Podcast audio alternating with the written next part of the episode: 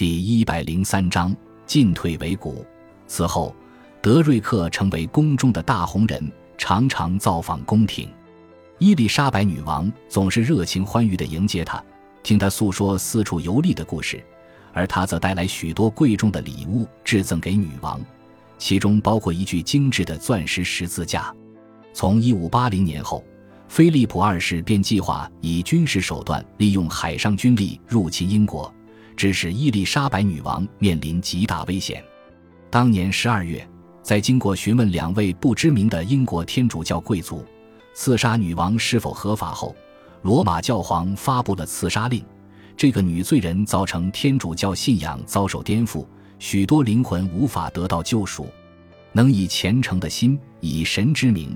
让他与这个世界隔绝者非犯罪，而是立下大功。因此，若英国贵族愿承担此荣耀之责，将不致有罪之疑虑。罗马教皇的宣言很快传遍世界各地，这让英国政府大感不悦，同时也警觉到，若女王遭到暗杀，政府将无立足之地。眼前只有保全女王性命，才能避免罗马势力入侵英国。英国国会与枢密院不断呼吁女王对天主教异议分子与宣教神职人员采取严苛的手段。尽管女王天性痛恨流血，至今总是采取温和手段，但此刻她也理解到罗马方面的制裁行动为她带来极大危险。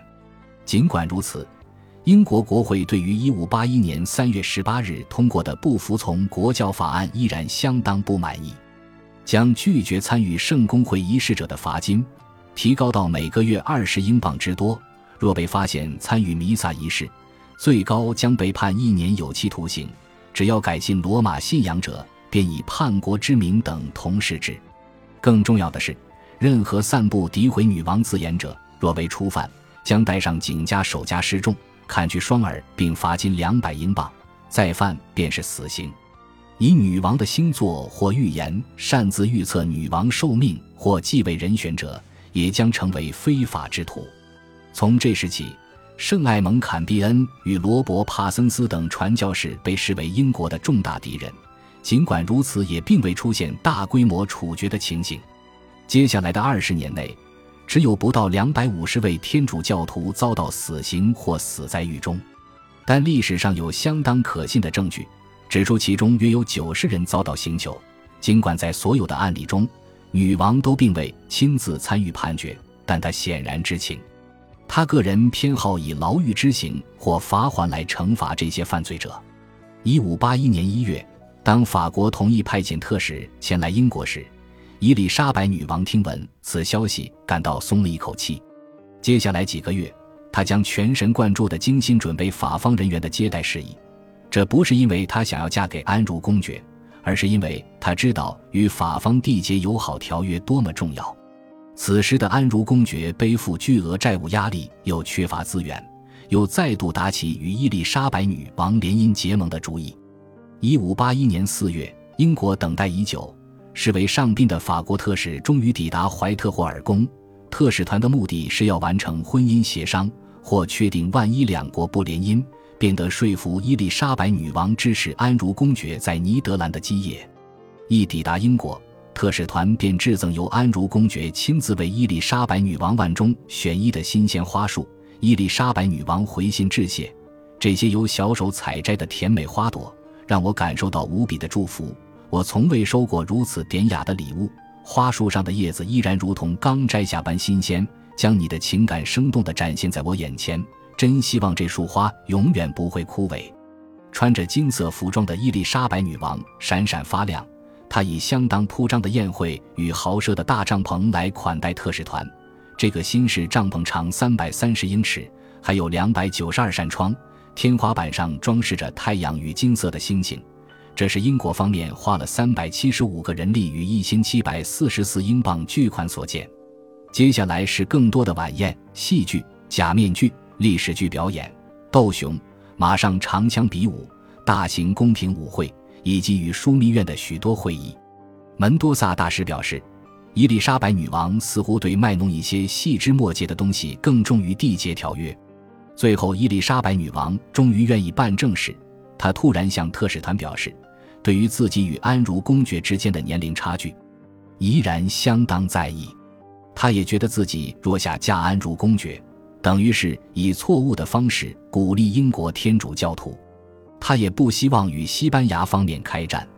事实上，他比较偏向以非婚方式缔结盟约。惊讶不已的特使团迟疑表示，除了联姻条约之外，他们无法为其他事情做主。但伊丽莎白女王态度丝毫没有动摇。特使团继续待在伦敦，盼望她的态度会软化。四月四日，女王从格林尼治登上了金鹿号，然后为了反抗菲利普国王。刻意在德特福德靠岸，与弗朗西斯德瑞克一同用膳，甚至以他环游世界的英勇事迹将他册封为骑士。他也带着法国特使团随行。船上的宴会是英国自亨利国王时期以来最豪奢的一次。在宴会上，女王相当放松又活泼。为了取悦女王，德瑞克的仆人们穿上了红色印第安人的服饰，为女王跳一支战舞。而船长则接着花了四小时的时间讲述海上探险的事迹。尽管多数的臣子们因无趣而显得无精打采，但女王却显得神采奕奕。德瑞克陪着女王在船的附近散步时，两人讨论到菲利普国王下令要追杀他的事。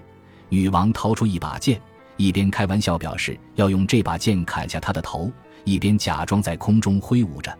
伊丽莎白女王意欲向菲利普国王强调英法的防御同盟，因此转向安茹公爵派出的一位特使马修蒙先生，将手中的剑交给他，要他代替女王执行册封仪式。结果，矮胖的探险家发现他自己在甲板上跪在一位法国人面前，而女王则在旁观看，笑容满面地点着头。后来，女王那紫金相间的束袜带掉了下来，她弯腰调整之际。马修蒙先生询问她是否愿意赐予束袜带作为主子安茹公爵的战利品，女王则表示这样一来就没有办法固定她的袜子了。但返回格林尼治宫后，女王给了他一副束袜带作为给安茹公爵的礼物。新封的骑士德瑞克将他环游世界旅程的地图上呈给女王，并附上一本日记，里头巨细靡遗地记载了他不在这三年发生的每一件事。这本记事本与金鹿号都没能留存到现在。那艘船于一五九九年正式崩溃，当时德瑞克早已离世，但他成为英国的重要传奇人物，在伊丽莎白女王的臣子与接下来几世纪英国历代君主心中占据了情感上与想象中的重要地位。六月十一日，伊丽莎白女王显然又大幅地改变了心意，法国特使团得以在怀特霍尔宫草拟一份联姻条约。但伊丽莎白女王又坚持，这份条约需由安茹公爵本人背书。法国特使团只能带着不满的情绪返回法国。进入夏季，安茹公爵已然走投无路，发现自己可能被迫要放弃对荷兰的野心，返回满是豺狼虎豹的法国。尽管伊丽莎白女王借他三万英镑，但这笔钱根本不够。在一封信中，女王暗示自己已然改变心意，不愿嫁给他了。尽管他的身体永远只能属于他自己，但他的灵魂永远与他常在。尽管如此，当他听说法国王太后要安茹公爵迎娶一位西班牙公主时，他随即派出不情不愿的沃尔辛厄姆爵士前往法国，并只是要他捏造伊丽莎白女王其实还想嫁给安茹公爵的谎言，但事实上是要进行不需婚姻关系也能达成的同盟。这绝对不是个简单的任务。尤其是显见未来英国方面会下达一连串自相矛盾的指示，因此不久后，沃尔辛厄姆爵士便在莱斯特伯爵与海登爵士的支持下，要求女王别再想婚姻大事了。